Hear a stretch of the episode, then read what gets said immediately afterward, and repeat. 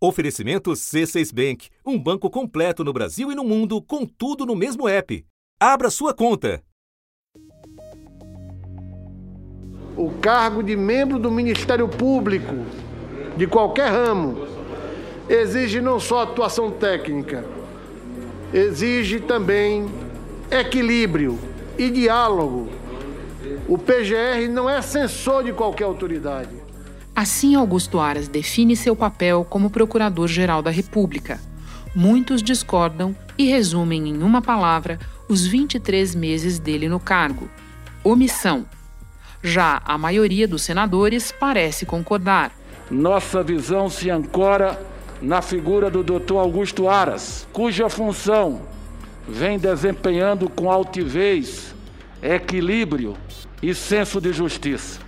Reconhecer a sua capacidade intelectual, seu desprendimento. Essa capacidade de trazer harmonia, de conversar, de ser uma pessoa que, que, que, consegue manter este diálogo entre os poderes. Ele precisa ficar aí mais esses dois anos para a gente tocar as instituições com tranquilidade, com amor, com paz e com sabedoria. Em seis horas de sabatina na Comissão de Constituição e Justiça, Aras cantou uma música que os parlamentares gostam de ouvir. O modelo das forças-tarefas, com personalização, culminou em uma série de irregularidades que vieram a público, tais como os episódios revelados na Vaza Jato. Mas quem gosta mesmo é o presidente da República. O Augusto Aras, ele é, foi escolhido pelo presidente Jair Bolsonaro, mesmo fora da lista tríplice, porque ele teve, ao longo desse período de dois anos, na avaliação do Palácio Planalto, uma afinidade muito grande. Pelo menos quatro situações, manifestações sobre pedidos de investigação ou de diligências, medidas policiais, em que os ministros cobraram e a PGR não respondeu, teve que ser cobrada de novo. Ministra Rosa Weber reforçou que entre as atribuições do Ministério Público não está o papel de espectador. Isso porque a Procuradoria-Geral da República tinha se manifestado a favor de aguardar a conclusão da investigação da CPI da Covid antes de decidir sobre o pedido dos senadores para investigar o presidente no caso das vacinas da Covaxin. E no plenário, o placar não deixou dúvidas quanto ao entendimento geral a recondução de Augusto Aras foi aprovada na Comissão de Constituição e Justiça, por 21 votos a favor e 6 contra. A próxima etapa é uma votação secreta no plenário do Senado. Por 55 votos a 10, o plenário do Senado acabou de aprovar a recondução de Aras para mais dois anos. Da redação do G1, eu sou Renata Loprete e o assunto hoje é a tranquila recondução de Augusto Aras para mais um mandato à frente da Procuradoria-Geral da República. Um movimento que eu vou analisar em conversa com Vera Magalhães, colunista do jornal o Globo, comentarista da Rádio CBN e apresentadora do programa Roda Viva da TV Cultura. Quarta-feira, 25 de agosto. Vera, diante da escalada golpista do presidente da República, houve quem especulasse com a possibilidade de o Senado mandar um recado para ele na forma de protelação de duas indicações feitas por Bolsonaro: a de André Mendonça para uma vaga no Supremo e a de Augusto Aras para mais dois anos na Procuradoria-Geral da República. No caso do André Mendonça, a gente ainda não sabe, no caso do Aras, nós vimos o nome dele passar pela análise do Senado como faca na manteiga. O que, que aconteceu, Vera? Renato, eu acho que ele teve sucesso em descasar as duas indicações. Augusto Aras construiu isso nos embargos auriculares que ele fez com os senadores ao longo da sua campanha. Vamos explicar como é que funcionam, velho, os embargos auriculares. Embargos auriculares é como juízes, advogados, promotores costumam chamar aquele despacho ao pé do ouvido que advogados e promotores fazem com o juiz, pois Augusto Aras levou essa prática para o Senado, na verdade, todos os indicados a cargos que dependem de Sabatina têm essa prática de procurar os senadores, de bater de porta em porta nos gabinetes fazendo campanha. Tenho a convicção de que Vossa Excelência, com a renovação do apoio desta Casa, continuará atuando com independência e autonomia à frente das elevadas atribuições que lhe conferem a função de Procurador-Geral da República promovendo justiça com independência e impessoalidade, atacando o excesso de ativismo e evitando injustiças irreversíveis. É importante preservar não somente a ideia de que o PGR deve se ater ao discurso jurídico, que é o discurso com base na lei, na Constituição, sem se miscuir no dia a dia da política. A política é para os políticos. Ele convenceu os senadores a descasarem as duas indicações, com um argumento bastante é, caro, principalmente aos aliados do governo. Aquele segundo o qual, se a sua indicação à recondução demorasse muito a ser aprovada, ele seria substituído pelo vice-presidente do Conselho do Ministério Público e não pelo vice-procurador-geral da República o que significa dizer que ele seria substituído por alguém que não é aliado a ele e não necessariamente seria simpático ao governo e que em uma semana poderia fazer um estrago muito grande. Eu ouvi isso de muitos senadores que receberam esse recado. Isso foi eficaz porque justamente a indicação do André Mendonça essa emperrou um pouco. Diante dos ataques sistemáticos do presidente Jair Bolsonaro ao Supremo Tribunal Federal, começou a soar muito mal aos senadores a ideia de mandar para lá o segundo indicado de Bolsonaro e alguém como André Mendonça tão identificado como presidente. Então essa indicação está de stand-by, até porque André Mendonça não conta com a simpatia do presidente da Comissão de Constituição e Justiça, senador Davi Alcolumbre, ex-presidente do Senado. Então, essa tá ali de stand-by. Bom, nós ainda vamos falar do André Mendonça, mas deixa eu falar da escalada, da grave crise institucional que a gente vive, para mostrar, Vera, que embora o modus operandi do Aras no Senado tenha ficado claro, persiste o que você mesmo observou mais cedo: uma incongruência, um contraste entre o ambiente é, quase festivo, nada questionador na sabatina de hoje e o que está acontecendo no país. Eu acho que é um bom momento para você lembrar para quem nos ouve quais são as funções de um procurador-geral da República, qual é o papel dessa figura no sistema institucional de freios e contrapesos, porque daí a gente entende o contraste de hoje. Exatamente, Renato. O Ministério Público é uma instituição da República por excelência. Ele surge no ordenamento jurídico brasileiro com a instituição da República. Já teve diferentes conformações a, a, a, depender do período histórico que a gente vivia. Se democracia, se uma ditadura, se um regime mais ou menos autoritário, mas a atual conformação foi dada pela Constituição de 88, o papel do Ministério Público está descrito no artigo 127 da Constituição, que diz que o Ministério Público é uma instituição permanente, essencial à função jurisdicional do Estado, ao qual incumbe a defesa da ordem, ordem jurídica, do regime democrático e dos interesses sociais e individuais indisponíveis. E para isso, Renata, o Ministério Público conta com autonomia, é uma palavra importante, unidade, indivisibilidade e independência funcional. Então, ele é uma instituição à parte dos três poderes, justamente para não estar submisso a nenhum deles e para poder ter o poder de fiscalização de todos eles e dos seus integrantes e esse poder maior de defender a própria democracia, o próprio Estado democrático de direito. E Augusto Aras tem sido é, muito criticado justamente por não atuar como um procurador e sim muitas vezes como um advogado. O Ministério, o procurador, o Ministério Público é o titular das ações penais. Aras, na sabatina desta é, terça-feira, se gabou de ter sido contido nas ações que ele propôs, nas investigações que ele propôs, dizendo que se é, que evitou muitas vezes entrar com ações que se mostrariam é, desnecessárias. E isso, só para voltar na nossa pergunta anterior, porque eu esqueci de mencionar na ocasião, isso também foi uma coisa fundamental na estratégia dele. Se apresentar aos políticos como alguém que não criminalizaria a política, que não criminalizaria os políticos. Mudamos o perfil de um Ministério Público punitivista.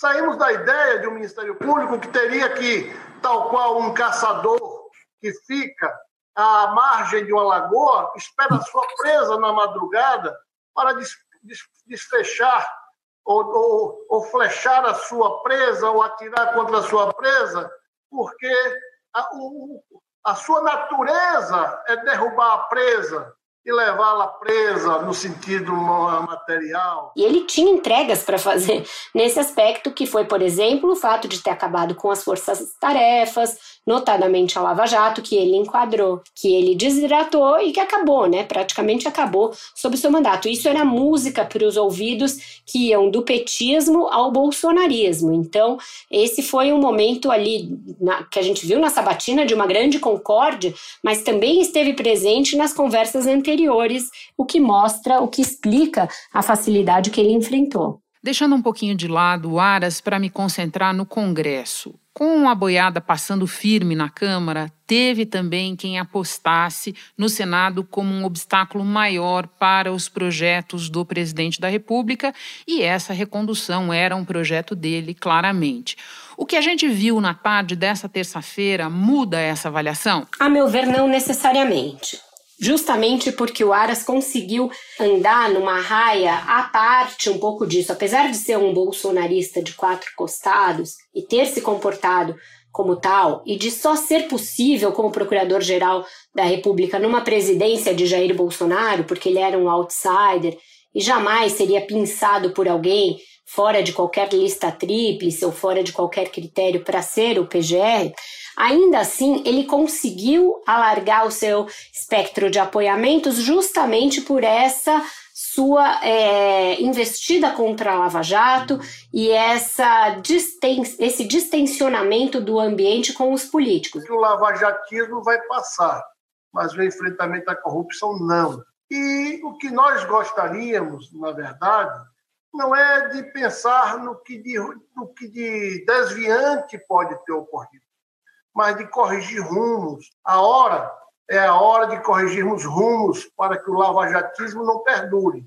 Mas a correção de rumos não significa a redução do empenho no combate à corrupção. Contrariamente a isso, o que nós temos em, na casa é um pensamento de buscar é, fortalecer a investigação científica e, acima de tudo, visando respeitar direitos e garantias fundamentais. Políticos sob Rodrigo Janot e mesmo sob Raquel Dodge ficaram ali andando numa vara curta. Foram submetidos a várias denúncias, a várias investigações, algo que não acontece no mandato do Aras. Então ele alargou o seu espectro. Eu acho que no, no resto, o Senado ainda será essa barreira de contenção ao avanço, aos arreganhos autoritários do Bolsonaro.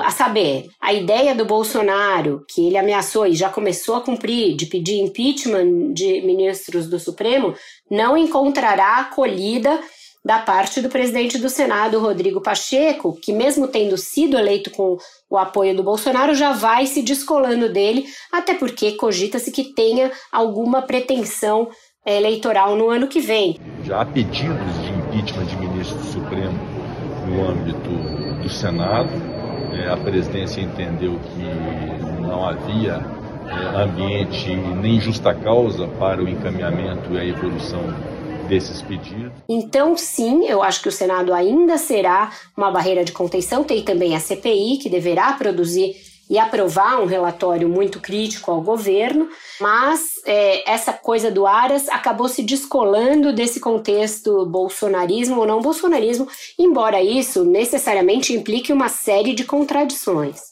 Mais uma pergunta sobre a situação do Aras. No Senado, vimos que é tranquila, mas não dá para a gente dizer o mesmo, né, Vera, da situação interna dele no Ministério Público Federal. Pode explicar, por favor? É, existe um grande desconforto interno com essa atitude dele, que é quase de um advogado, quase de um zagueiro e não de um procurador-geral da República. Com isso, ele tolheu não só forças-tarefas como a Lava Jato, mas uma boa parte da autonomia dos, dos procuradores, que são muito ciosos dela. Hoje em dia, quem age com algum tipo de autonomia acaba sendo submetido a um processo correcional ou encaminhado à corregedoria ou ao próprio Conselho Nacional do Ministério Público. Houve uma caça às bruxas dos, do, dos mandatos anteriores e muitos desses procuradores encararam uma geladeira.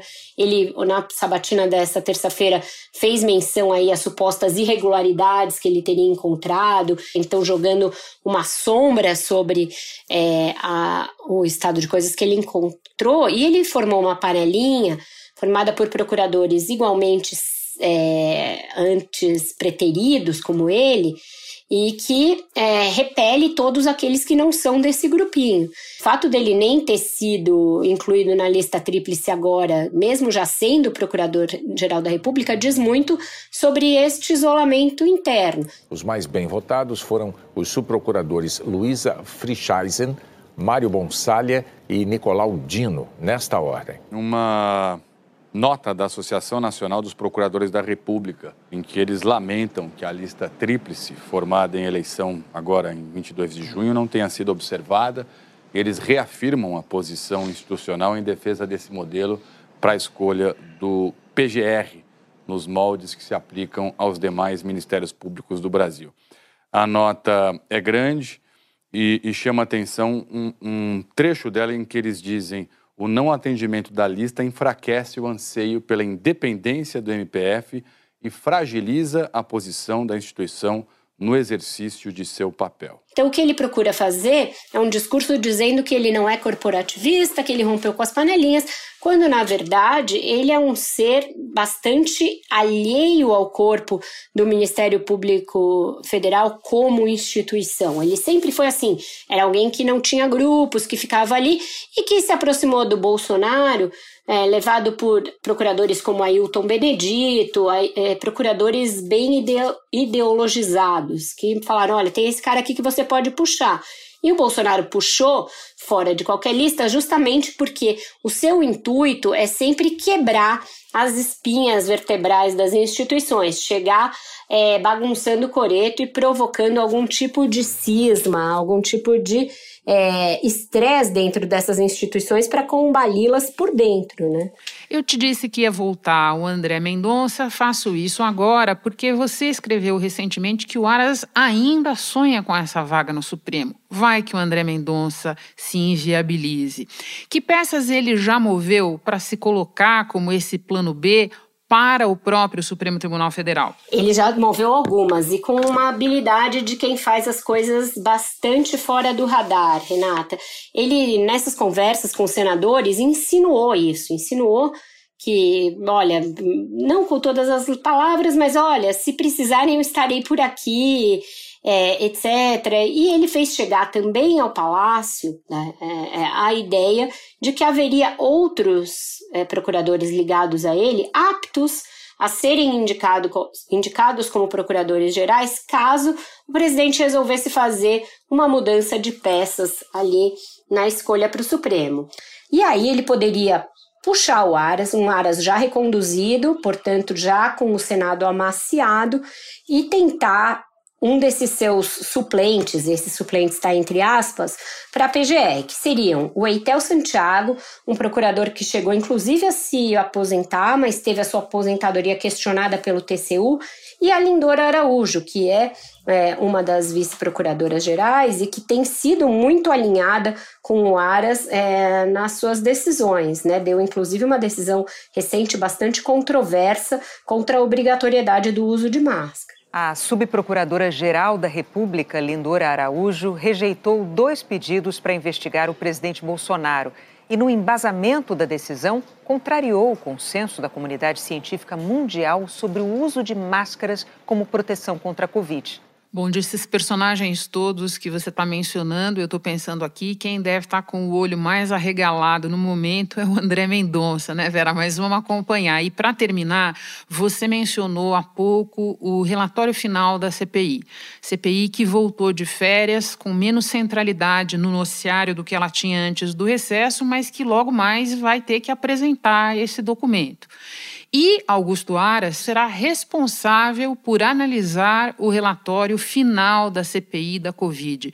O que é que nós podemos esperar disso, Vera? Essa é uma daquelas contradições a que eu me referi quando falei desse papel muito suave que os senadores tiveram na sabatina e na votação mesmo da indicação do Aras nesta terça. Criticado por senadores da oposição que afirmam que Aras é alinhado ao presidente Bolsonaro, o procurador-geral da República afirmou que contraria posicionamentos do governo citou como exemplos a posição da PGR sobre a obrigatoriedade da vacina contra a Covid e o apoio ao inquérito das fake news. Porque alguns dos integrantes da CPI estavam na sabatina, fizeram parte inclusive de um ridículo é, comitê de recepção que o Davi Alcolumbre criou para ir buscar o Aras e conduzi-lo à sua cadeira. Então, até os petistas estavam nesse papel e é, serão muito enfáticos em apontar ali responsabilidade, crimes no trato da pandemia, sendo que essa é uma seara em que a PGR também é acusada de omissão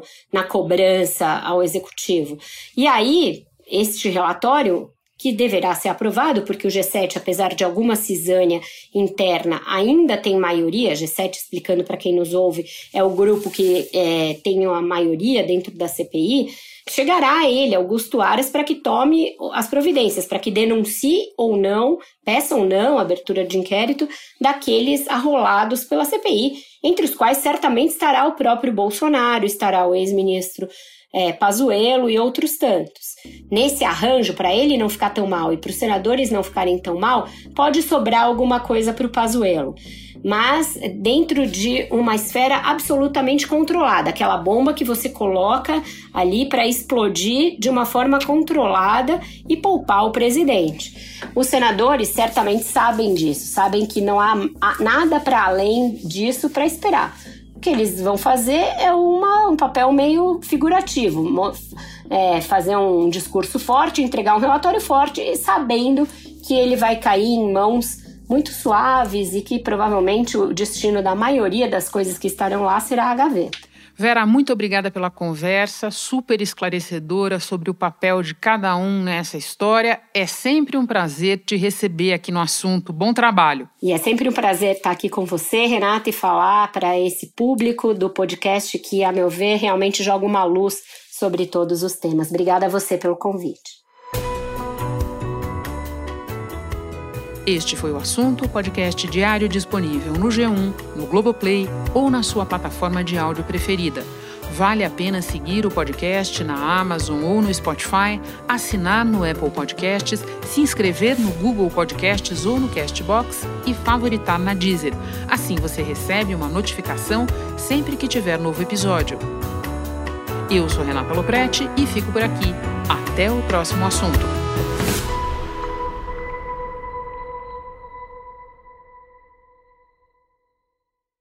Você no topo da experiência financeira que um banco pode oferecer. Escolha um banco completo no Brasil e em qualquer lugar do mundo. Abra sua conta no C6 Bank.